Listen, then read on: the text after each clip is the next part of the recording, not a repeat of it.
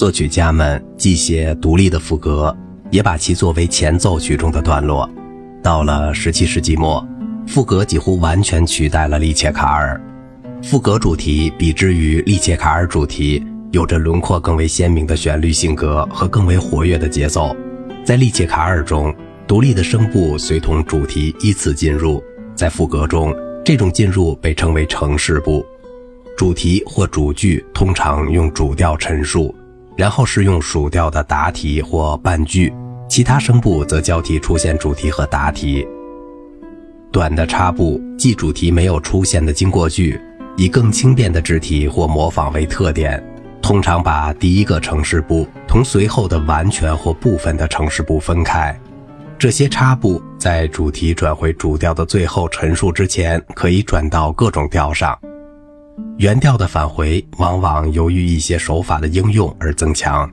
这些手法如持续音、密接合应、主题的陈述以快速的顺序堆积起来或增值，主题的音符时值加倍。虽然前奏曲和副歌对教会的礼拜仪式起到了重要的作用，但他们在训练学生作曲和演奏方面也是有用的。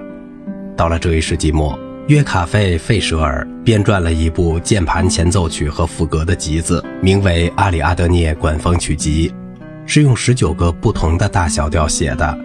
这既不是第一个，也不是最完整的对半音阶八度的巡视。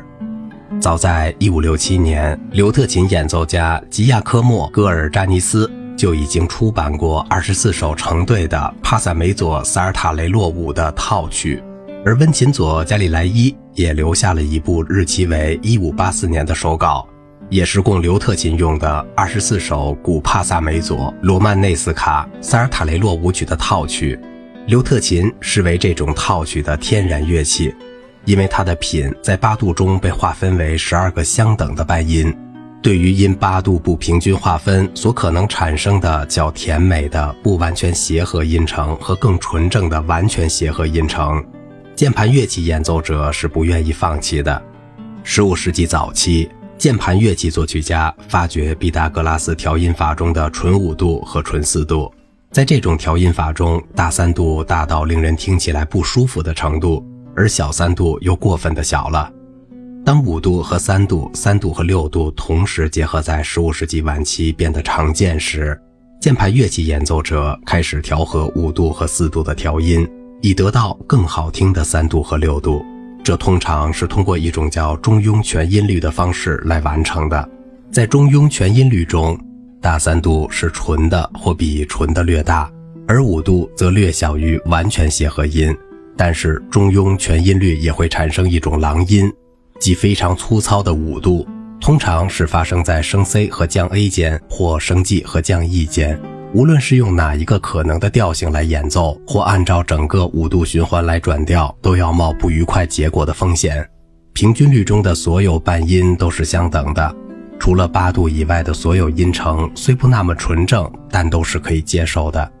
对早在16世纪就提出，而最终被巴洛克时期许多键盘演奏家、作曲家和管风琴制造家所接受的问题，他提供了一个解决的办法。约翰·塞巴斯蒂安·巴赫给他的第一套二十四个调的前奏曲与副歌命名为《平均律钢琴曲集》，这暗示他在心中已有平均律的想法。另一方面，他也指出了所谓的平均律的意思，就是好的或近乎平均的律，以及真正平均的律。费舍尔的一套前奏曲和副歌显然不是平均律，因为他省去了某几个调。托卡塔前奏曲和副歌曲都不依赖声乐。而基于重赞歌的管风琴作品，却在四个方面使用路德教派的赞美歌，单独表现被和声与对位加强了的重赞歌旋律，作为变奏曲的主题，作为幻想曲的主题，作为加以装饰和伴奏的旋律。最简单的管风琴重赞歌，基本上就是在伴奏的声部中配置带有对话活动的和声，会众无伴奏的齐唱与管风琴演奏的时节相交替，有时。重赞歌的每一个旋律短句就是一个模仿的主题，其结果就是类似于经文歌在对位上更为精致的配乐。重赞歌变奏曲有时也称为重赞歌帕蒂塔，它以重赞歌的音调作为一套变奏的主题，这种题材最早出现于17世纪斯维林克和沙伊特的作品中。斯维林克通常把重赞歌陈述为长音符中的定旋律，它引导其他声部中的不同音型，衬托整首重赞歌的每一次出现。布克斯特胡德的《感谢上帝，无主仁慈》就是这样一套变奏曲。布克斯特胡德把中赞歌处理成定旋律，在每一变奏曲中把它放到不同的声部。为重赞歌每次陈述，布克斯特胡德发明了一个崭新的、高度个人化的主题。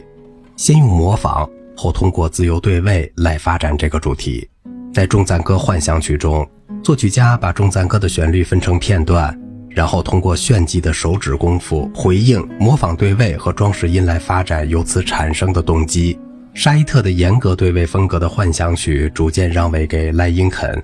布克斯特胡德和其他北德作曲家的自由而健谈的作品，